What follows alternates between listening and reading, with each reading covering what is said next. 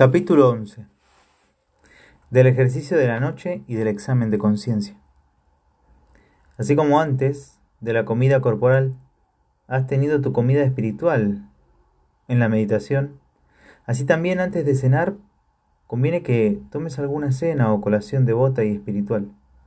Busca pues un ratito desocupado antes de la hora de cenar y póstrate en la presencia de Dios, recogiendo tu espíritu en Jesucristo crucificado, a quien, por medio de una sencilla consideración, tendrás presente y mirarás con los ojos del alma.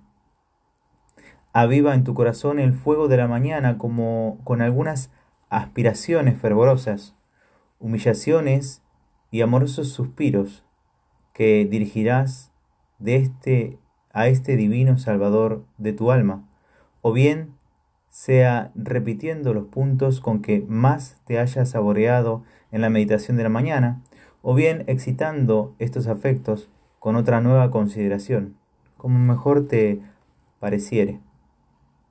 El examen de conciencia que has de hacer siempre antes de acostarte, todos saben que se hace de este modo.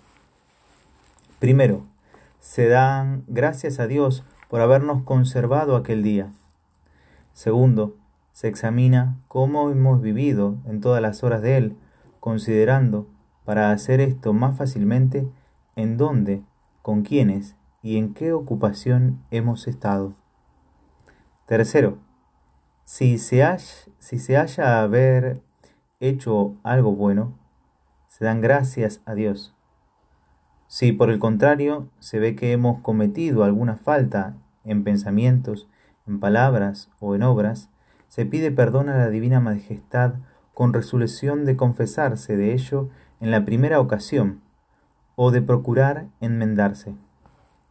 Cuarto, se encomienda después a la divina providencia el cuerpo, el alma, la iglesia, los parientes y los amigos, pidiendo a Nuestra Señora, al ángel custodio y a los santos que velen sobre nosotros y por nosotros. Y finalmente, la bendición de Dios, se va a tomar el descanso que el Señor ha dispuesto que necesitamos. Este ejercicio, así como el de la mañana, nunca debe omitirse, porque el de la mañana es abrir las ventanas del alma para que entre en ella el sol de justicia, y el de la noche cerrarlas para que no la oscurezcan las tinieblas del abismo.